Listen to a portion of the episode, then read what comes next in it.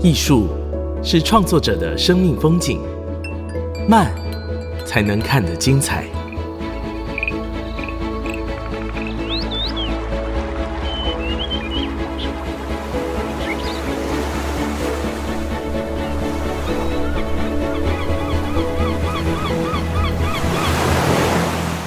跟着艺术慢慢走。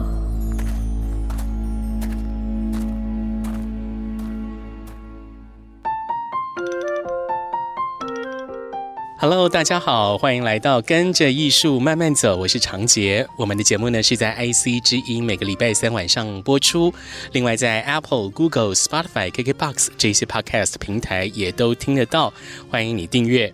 在先前的节目当中呢，我们曾经介绍过今年二零二三年的关渡国际自然艺术季。在艺术季当中呢，邀请了台湾、还有日本、蒙古、印度五位艺术家，加上企业，带来六件作品哦。那在今天的节目当中呢，我们就邀请到一位台湾的艺术家，他的作品非常的醒目，而且制作过程非常的挑战，非。非常的累哦，很折磨人的作品。这位艺术家呢，是采集人工作室的创办人陈科婷。科婷你好，你们好。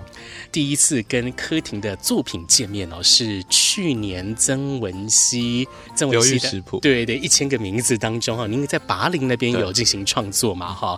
也是采集然后创作食谱。哎，我就觉得这个人很有意思哈，而且他的背景也非常有意思。等一下，我们就一一的来跟大家介绍。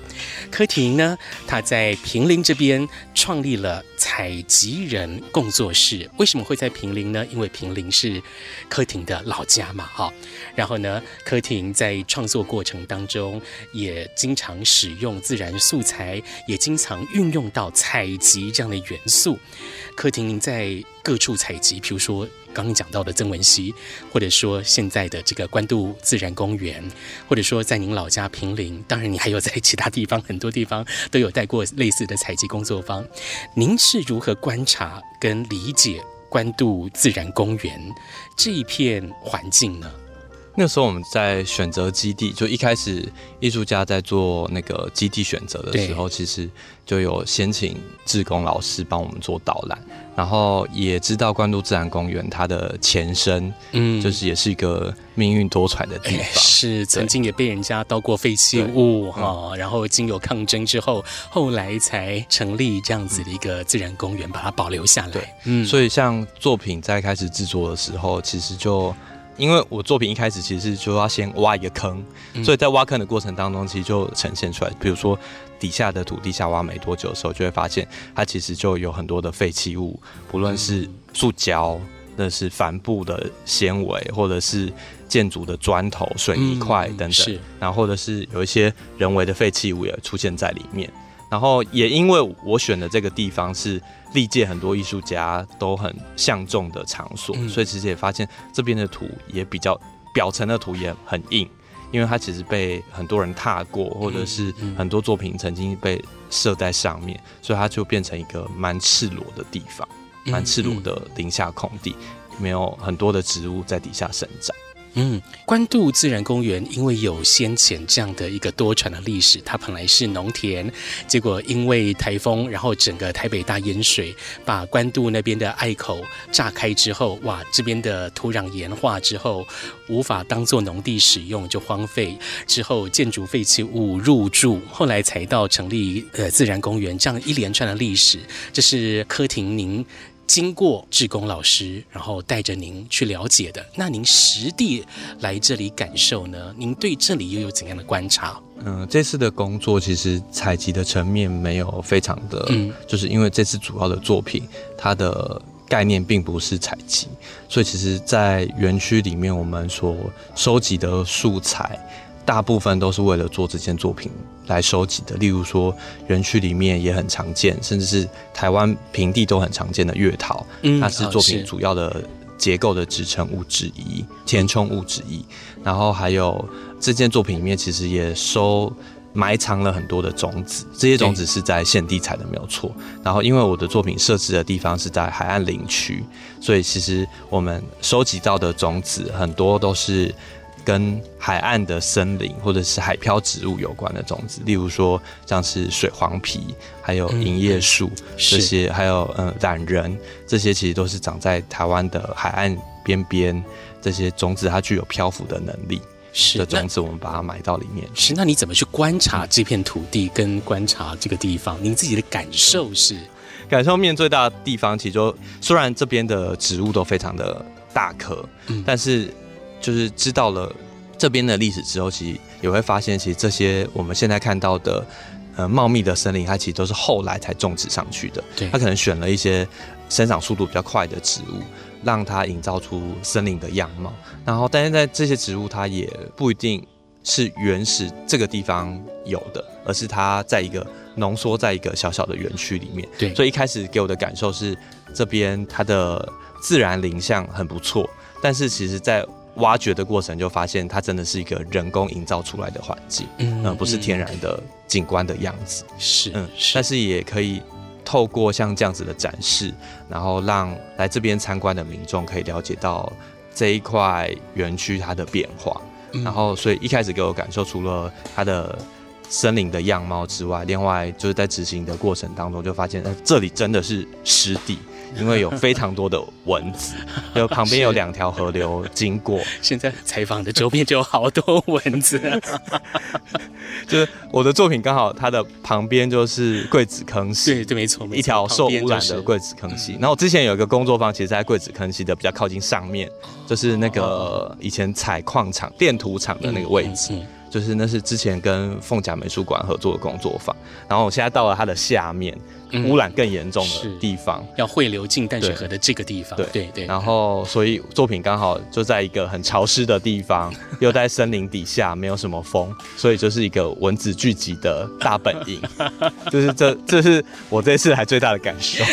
就是蚊子非常猖狂。是是，这一次呢，柯婷在。关渡国际自然艺术季创作的作品叫做《承接》哦，因为我们采访的这个时候，作品接近完工。呃，我看起来它好像是一个集水过滤的一个系统，嗯，中间有一个大漏斗，哈，漏斗底下挖了一个坑，透过这个漏斗上面的泥土，呃，好像是可以承接雨水。呃，然后让它慢慢的透过这个土壤的过滤过程往下滴落到这个底下挖的这个小水坑里面。看起来好像是这样的一个结构。那除了这个主要结构之外，旁边还有很多的小漏斗，哈，也是类似这样的功能。然后这些小漏斗过滤过的水呢，就沿着伙伴的竹子做成了这个小河道，哈，好像是河道一样的这个结构，诶，也是一样汇流到刚刚主要漏斗底下的水坑。看起来好像是这样的一个结构，不知道我的理解是不是正确？描述正确。对，那你为什么会要想要创作这样的一个作品，放在关渡国际自然艺术季呢？嗯嗯，因为我们的作品其实它需要先申请提案，对，所以那时候我们会先知道策展的名字，嗯、所以就是自然作为一个礼物。那刚好这两年我在我的家乡就平林执行的文化部的计划，其实就是在做水环境的议题，嗯，所以那时候就觉得。我现在正在社区里面做的，不论是故事的调查，或是学校的课程，或者是一些行动，它其实很符合这次的主题，就是自然作为一个礼物。因为我们在平林执行的计划，它其实是想要讨论在平林的旁边的那条河流，其实也就是关渡自然公园旁边淡水河的上游是北市溪。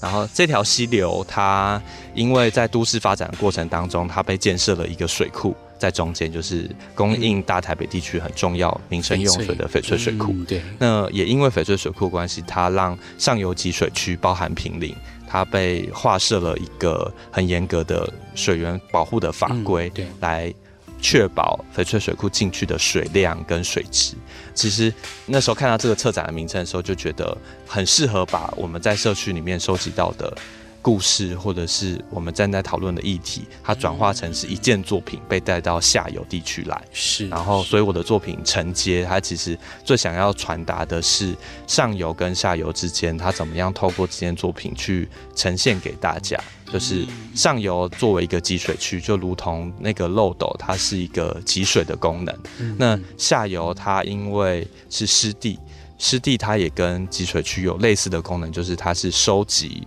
净化、过滤跟涵养水源的地方，嗯，然后它也会流回去河里面。所以透过这件作品的形式，就是上方是个集水区，下方是一个湿地，然后把上游跟下游相同功能的这两个环境把它串联在一起。嗯，所以作品的设置的形式是其实是要反映这两个地区。嗯，那。作品的结构，它其实就是一个漏斗，就是一个锥状。更明了一点讲，就是大家可以想象一下那个手冲咖啡的漏斗啊，有有有，对对对，这是一个圆锥的比喻，倒的圆锥状，是 是、嗯。然后这个圆锥状，它其实是用六根主管当做它的斜称，就是交错的六根主管。嗯，然后在主管的上方。如果还我们没有上土的话，其实就是一个沙漏的形状。对对，下方是一个空的结构，上方是一个用纤维先编织起来之后再糊上土，然后变成一个土的漏斗。嗯嗯，那刚才您说的没有错，就是我希望透过土跟里面的植物纤维结构，去当做是它过滤的滤芯。然后这这个想法，其实，在之前我们不论是在学校进行的课程，然后或者是在社区，或者是在国外进行的工作坊，我们之前有测试过，但是做的都比较小心，所以这次等于是把把我们之前的成果放大，然后真实来测试它的功能到底对优不优秀。刚刚说的这个手冲咖啡的装置啊，其实比一个人还要高嘛，对不对？对它大概是巨大的啊。二点五公尺左右的高度，嗯、是是，而且中间的这些土啊，全部都是柯廷还有助手去旁边的这个关渡自然公园的湿地去挖出来的，很黏哈。对，我们大概挖了五台的那个铁牛车，所以现在这个作品的结构，光是土的重量就大概有一吨。哇！然后所以可以想象，六根竹子要撑一吨的土在它的上方，这嗯，就是支撑力非常厉害，是是很厉害。然后之前还加上我，我我也在作品的里面制作。哦，对，你还跳在那个漏斗里面，对，去粘这个土啊，然后去埋种子这样子嘛，哈，哇，好酷的一个作品哦。所以可以看到柯婷借由承接，把上游北势溪到下游淡水河关渡自然公园的这个连接具象化啊，用。这些自然素材来表现，同时也呈现了水库的集水、湿地的集水跟过滤的这样的功能，其实是非常有教育意义的一件作品。在下一段节目，我们继续请柯婷来聊聊她的人生跟创作。马上回来。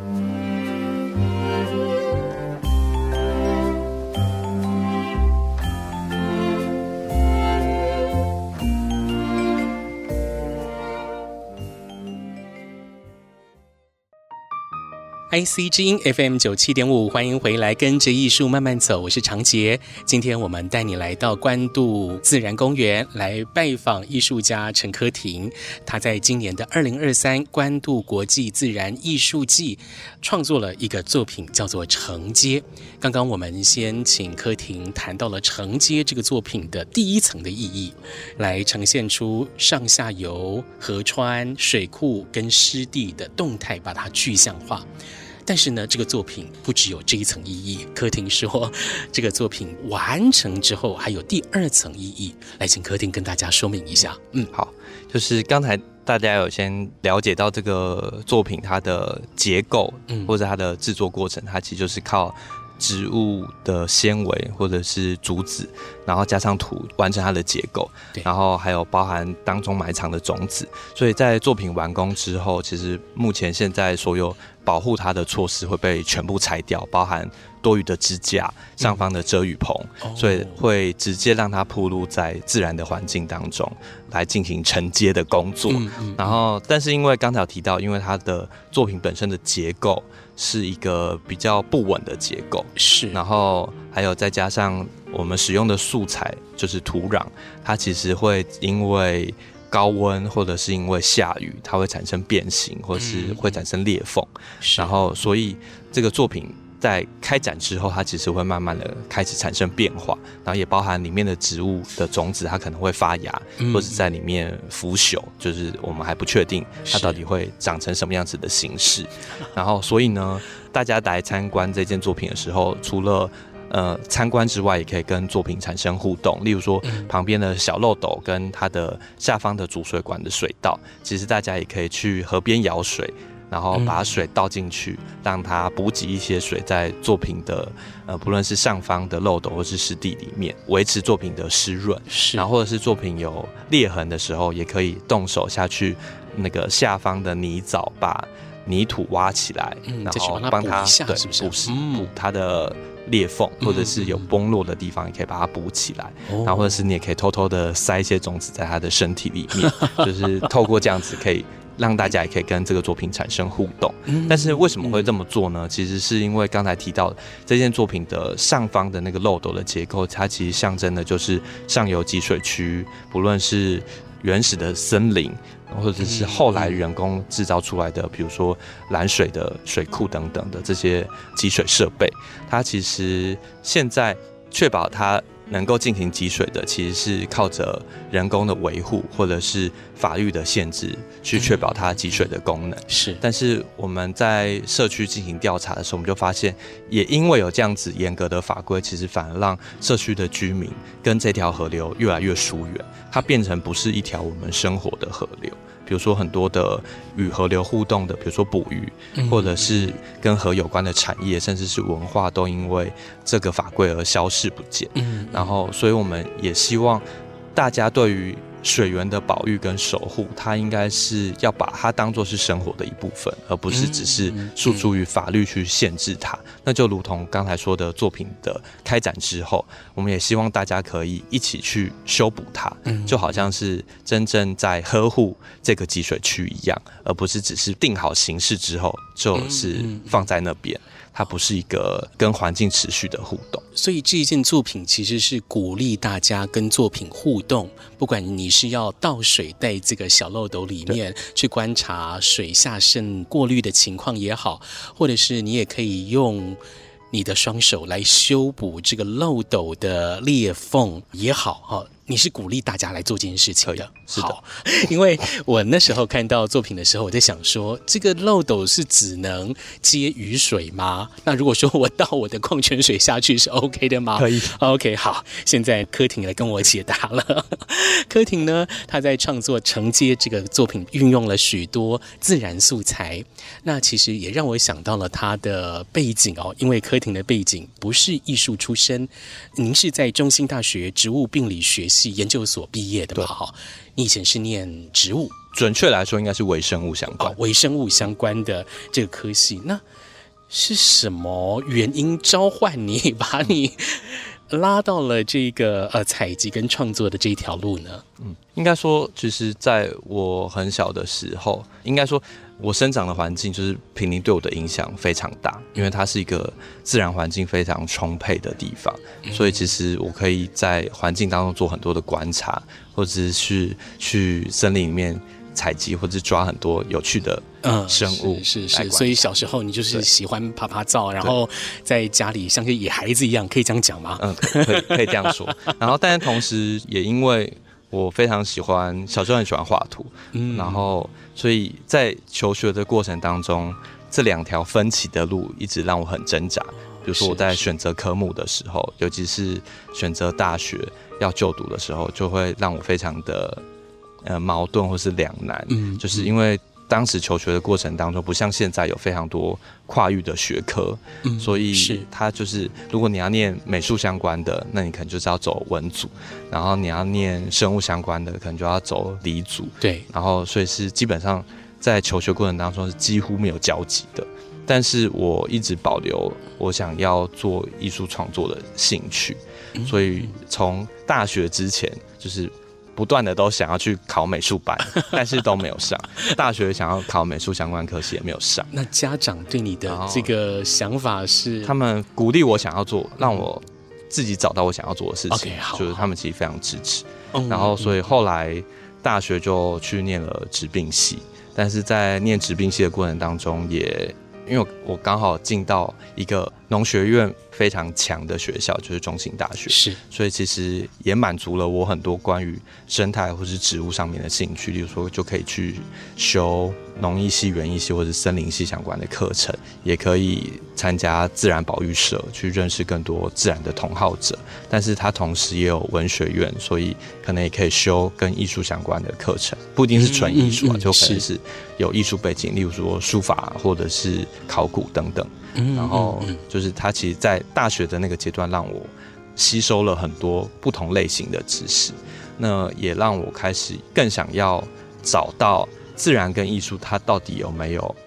交集的可能？那在这几年，其实也也发现，不论是艺术圈或者是自然领域，有越来越多跨域的研究或者是创作，然后就觉得，就是这个时间终于到了，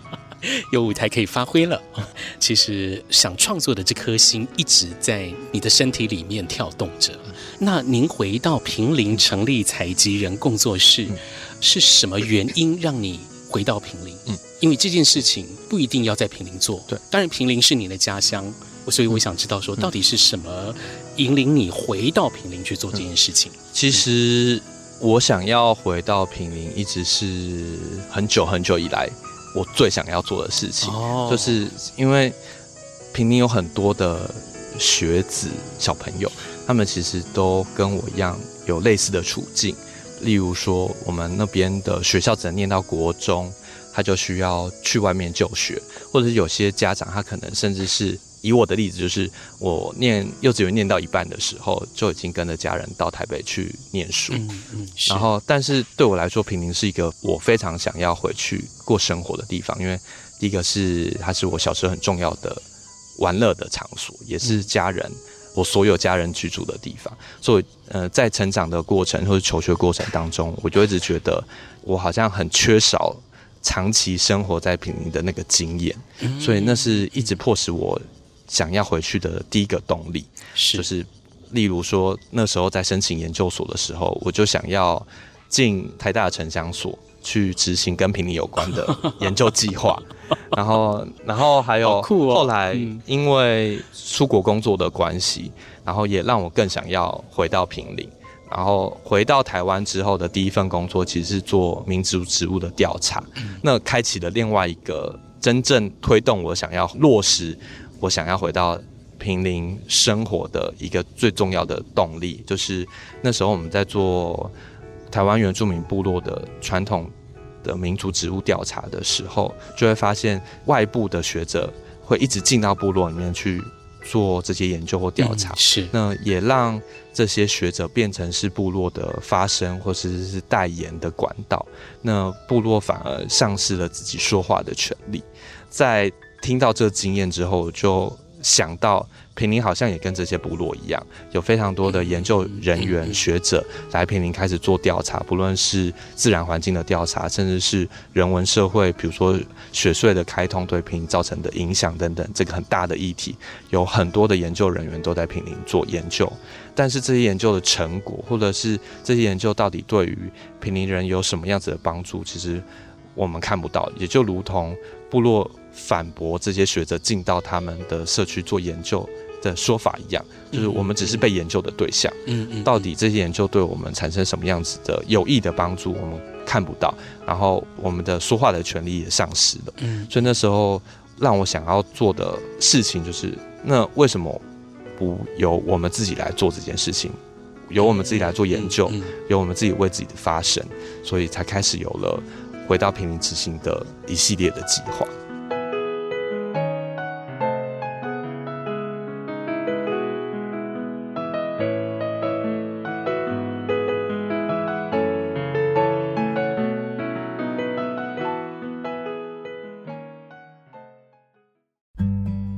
欢迎回来，跟着艺术慢慢走。我是长杰。今天我们邀请到采集人工作室的创办人陈科婷，跟大家分享他的采集人生，以及在关渡自然公园二零二三关渡国际自然艺术季当中的创作作品《承接》。刚刚大家是不是听清楚柯廷所创立的这个工作室名称啊？我没有念错，叫做采集人共作室，共同的共共作室，这个名称很有意思。柯廷对你来讲，什么是共作？嗯，共作其实 你有什么要一定要用“共”这个字，就大家一起是吗？对，嗯、就是它其实就是大家一起做事的意思。自己做的是一个比较无力的工作，嗯、对对，自己做有点太无聊，嗯、而且好像有点浪费，嗯、那就找更有能力的、大家有专长的，对，嗯、大家可以弥补互相的不足，或者是可以找到更有能力的人，或是更有专长的人，一起进到这个群体里面来写作。是，那采集人当中的采集，对你来讲，那意义又是什么呢？嗯，会叫做采集人工作室的采集人三个字，其实第一个就是它代表了我的个性，或是我的行为，就是一个采集的人。嗯，然后所以。对我来说，为什么要用“采集”这两个字？因为采集它其实是人的社会在发展的过程当中很很早期的一个活动。对，就是我们都在历史课本上面想说，从什么采集变成农业等等这样一路进展嘛。在农业发展开始之前，我们使用自然资源的方式，其实就是去寻找跟收集来利用，而且。这个采集它是适度的采集，就是我们只选择我们需要用的，嗯、然后不够的时候我们再出去寻找，所以它跟后来的农业行为其实是很不一样的，对，完全不一样的思考。嗯、所以那时候想要把工作室的名称叫做采集人，其实最主要的几个意义就是一个是象征。我喜欢的行为，然后另外一个也是我们想要推崇这个采集的活动，它是一个与自然互动，或者是保护自然环境，或者是善用自然环境为前提之下的利用行为。那它还有另外一个，如同我的作品有非常多意义一样，就它第三层意义就是我们也在采集不同的人，就是采集不同的人进来，然后让它变成这个工作室的团体。很有意思的名字哦，采集这样的一个看起来很原始的行为，但如果说我们以现在当代的眼光来看，它其实是一个蛮智慧的环境利用方式、资源利用方式。所以你就在平林开始您的采集人生，也跟在地的人开始连接，或者是哎，我有看到您在比如说像两厅院啊，或者是在新北市美术馆那边，也是有带这样的采集活动。除了这样的活动之外，您也长期在平林国小还有平林实中这边授课，也带领同学借由课程采集课哈来认识土地啊，认识植物，甚至还展开创作。像是今年六月份的时候，我就看到您有一个成果展，应该说是您跟这个孩子们有一个成果展啊，叫做“和怪之友”。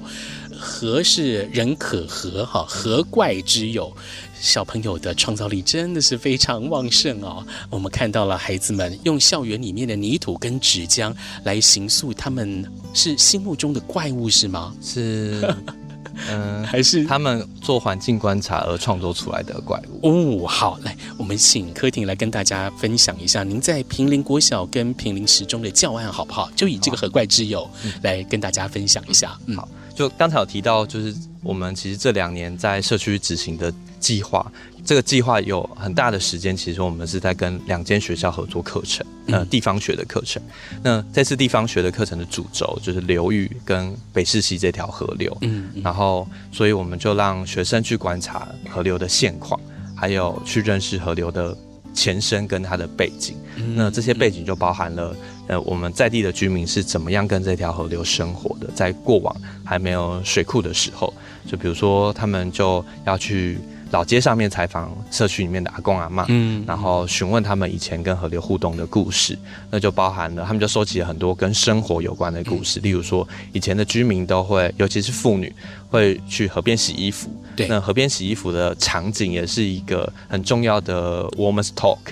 就是八卦交流，对，没错，就是抱怨自己的小孩，抱怨自己的丈夫，抱怨自己的公婆的地方，然后也可以交换资讯，嗯，然后。河流它也是居民补充食物来源的地方，所以会去河边抓鱼、抓虾，然后或者是抓现在已经消失不见的毛蟹跟香鱼。那也会因为要抓这些东西，会制作出很多不同的工具，例如说抓鱼的鱼筌，然后或者是渔网等等，有产生出很多很重要的技艺跟技术。是，然后也有居民为了要取水，所以也发展出取水的管道。例如说这件作品，我们也呈现出来的就是用竹子剖半做出来的主水管，那是以前居民。在没有塑胶管的时候，取山泉水用的工具是，然后这些生活上的知识就透过学生们去采访，把它记录下来，把它变成是一则一则的故事。那同时，它也转化成是创作，所以他们就设计出很多，例如说图像的布帘，然后这些布帘的作品，它其实也反映出居民跟以前。河流生活的样貌，嗯，然后这些布帘也会送给店家，让它变成是他们新的门帘或者是招牌。哦。那透过这些故事的调查和记录之后，他们也开始去观察河流里面的生物或是河流的现况，例如说现在河流到底还有哪些生物居住在里面，有哪些河流是受到污染的，或者是他们也发现有些。居民的污水管线其实没有接好，所以有些污水会流进河川里面，甚至是也因为雪隧的开发对于河川造成什么样子的影响，还有法规的限制，它其实不止影响了河流，它其实也改变了平林人的生活。例如说，有很多的人会移离开平林，去到都市去生活是工作。就是让平林慢慢的变得比较萧条，所以这些议题被整理出来之后，他们就开始做第二层的创作，就是如果这些河川的问题，如果是妖怪制造出来的问题的话，那那个妖怪应该会长什么样子？所以我们就让他们开始来设计妖怪，帮妖怪写故事、写新闻报道，然后甚至把妖怪具象化，所以就做成了用泥土跟纸浆捏塑了。妖怪的公仔，然后把它藏在社区里面，让大家可以去寻宝，找出这些妖怪，并且认识它背后的故事。嗯，那国小的同学他们有做另外一个比较有趣的课程，是他们也开始，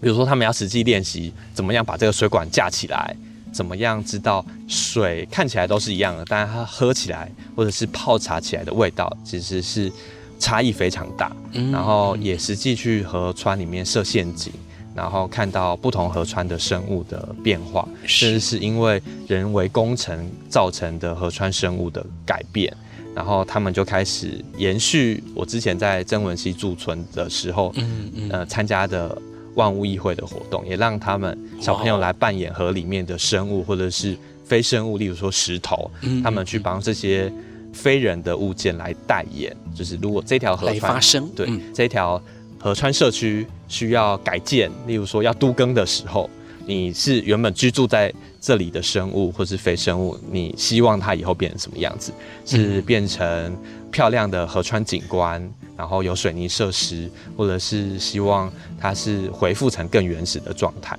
然后让同学们可以提出为它代表的代言的生物或者非生物来发言。是，然后最后他们的创作其实是帮平林设计。出平林的水神，水神对，因为平林其实没有水神或是河神的信仰，嗯，然后所以我们一开始就会带他们去庙宇里面观察，然后去寻找庙里面隐藏的水神或是河神，然后也从平林在跟河流有关的生物，例如说平林秋海棠，或者是台湾游山，或者是呃鸟类，各式各样的鸟类或是昆虫，然后由这些生物来转化成是。神明的元神，然后来做进一步的神明的创作，那他就开始有不同神明的附加功能。例如说，有些神明他除了保护水源之外，他可能还会帮你赚大钱，然后或者是他会有非常好的视野或听力，然后会让你观察到河流的变化，找到偷钓鱼的人或是破坏水源的人，所以他们就替平林设计出五尊不一样的河神和水神。嗯、哇哦！这个好酷的教案哦，所以它刚好就是一个怪物跟神明的集合体。嗯、透过了这一些一连串的行动，哈，训练的是孩子多样的能力、综合型的能力，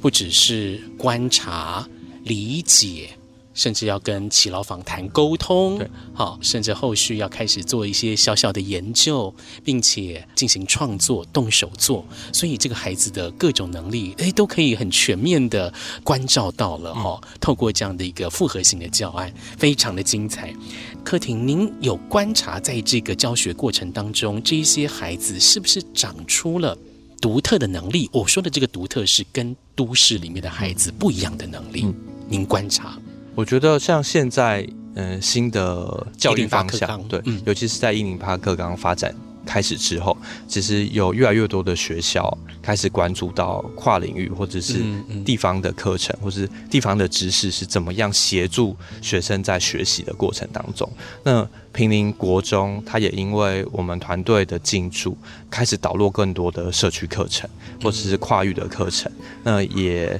让。坪林国中转型成实验学校，发展出自己很独特的教学方式。在这个过程当中，我们也发现，像我们执行的课程，它其实要学习很多不同的技能或知识，展现很多他们之前学习过的知识。例如说，他可能需要有做艺术的创作、采访、表达能力，或者是记录，然后或者是转化他们采访过的内容。他其实。都需要整合他们很多曾经学过的能力。对，那这当中也发现学生们他发展出很各自很独特而且不一样的呈现的方法。例如说，有些同学他可能在原本的学习过程当中，他是很不擅长表达的。嗯，但是在课程的训练或者是练习，会发现他长出他自己擅长的表达的方式。他的表达方式不一定是真的需要用。口说去介绍他的作品，他可能实际用绘图或者是文字的书写，他反而更能够传达他想要表达的内容。而有些同学他可能更擅长用表演的方式，所以像这次有来协助的其中一位同学，他在他的成果发表的时候，就我们每次学生的课程结束都会有一个社区的成果发表，就是实际在社区里面介绍同学的成果。那有一位同学他就不是只是用口头。介绍他的作品，他直接把他的作品穿戴在他的身上，嗯、用表演的方式展现出这件作品的功能。酷哦！然后也发现有些同学虽然在上课看起来就是不知道他到底在干嘛，但是在介绍作品的时候，他却能够把所有课程的内容都。都介绍的非常的淋漓尽致、嗯嗯、透彻，然后就会觉得其实有很多学生的能力，可能在原本的课程我们是看不到的，是。但是透过这些跨域的课程，其实能够更发掘，或是让他们尝试去训练，发展出他们独特的技能。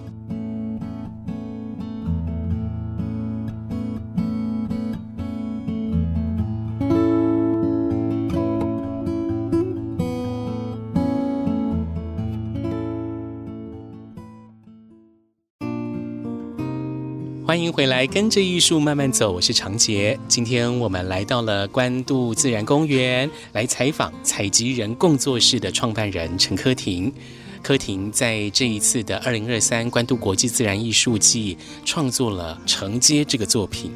那在这个创作过程当中，有没有柯婷您一直反复思考的一个概念？可不可以提供我们这样的一个创意关键词呢？那我可以很偷懒的就直接说它的关键词就是作品的名称，就是承接。OK，但是我要再讲它的第三层意义。好好好，来，请说。就是刚才说的，它会叫承接，它其实就是想要承接自然给予的礼物。对，但是这个礼物它其实透过了很多不同的管道才有办法被承接。那还有一个隐藏在作品最背后的意义，就是它承接了很多上游的居民跟这条河流生活的智慧。他的记忆被承接住了，就是呃，我们所使用的这个作品的结构，它里面有很多的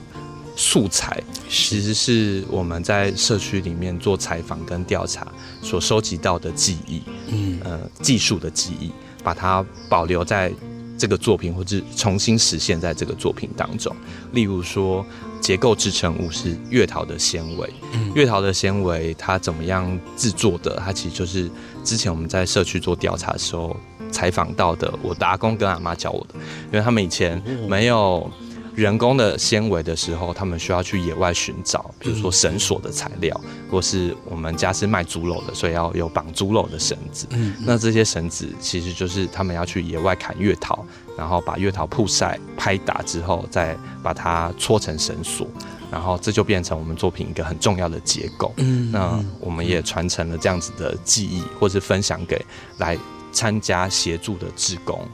哦，然后还有在工作坊也会教大家如何做月桃的绳子，然后还有像是作品看到的互相串联这些水管、主水管的这些技术，它其实也是跟社区的长辈学习的，嗯，就是让这些技艺它能够。先传承在学校里面，所以我们也带着学校曾经学过这些或是操作过这些技术的好野人社的同学们来到现场来协助做这件作品。那也把他们在课堂当中学到的东西，也可以应用在这件作品的创作，同时也让他们知道，就是课程所学的东西，它其实是非常生活化的，它可以实际被拿出来应用，它不是只是在课堂当中而已。是。呃，说的关键字就是承接，就是要除了承接自然给予的礼物之外，嗯嗯、我们有没有同时承接了为了承接自然给予的礼物的记忆？嗯嗯，承接了平林的记忆，这个 skill 哈，这个记忆也是 memory，这个这个记忆没有错哈。所以这个作品承接有非常多层次的意义。那这一次参与这个作品创作的志工。除了园区这边招募的艺术职工之外，您说有很大一部分都是您以前的学生或现在的学生。对，对，没错。哇，像今天来到现场帮忙的两位，我看你个子蛮高的，他们是你的毕业生吗？对，他是当时我们第一次在哎第二次在平宁国中带课程的毕业生，他们现在当时我们带他们从七年级一直带到八年级的课，那他们现在已经是高二的。学生 毕业两年之后，对，来帮老师做这个作品。对，他们之前就就是有一直回来社区或是回来学校里面。是啊，我以前好没有这么酷的老师哎。好，那在创作过程当中啊，您在关渡这边的创作过程当中，有没有一些您自己觉得很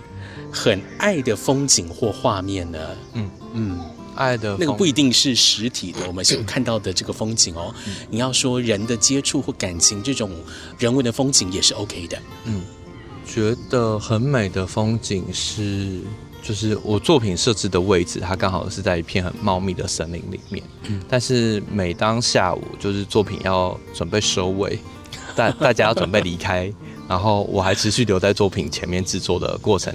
的那一段时间，就会发现会有一片。金色的光照在他的身上，然后刚好是下午的夕阳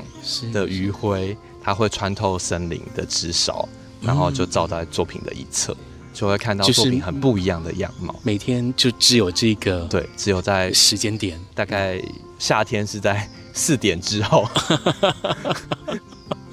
是这个是你觉得很很 enjoy 的一个，然后或者享受的时刻，或是当有风吹的时候，刚好。作品也是在一个风流动的路线上面，嗯嗯嗯、所以风会从森林吹到下方的河流去，然后这时候就非常的宜人跟舒服，嗯、同时不会有蚊子。我们在采访的过程当中，真的旁边有好多蚊子哦。我看到客厅也在一边挥舞的双手来驱赶蚊子。我们说，在这个创作的过程当中，虽然说艺术家赋予了这些作品有多层的意义。这一次二零二三关渡国际自然艺术季当中，两位男性艺术家创作的作品哦，都非常的挑战，非常的累，有点想不开的感觉哦，都在突破自己突。突破自我哈，这一件柯廷的承接，欢迎大家亲自走到关渡自然公园来，好好的享受，跟他玩，跟他互动。或许你会对这个作品有不一样的诠释。今天非常谢谢柯廷来我们节目，谢谢柯廷，谢谢谢谢，谢谢大家。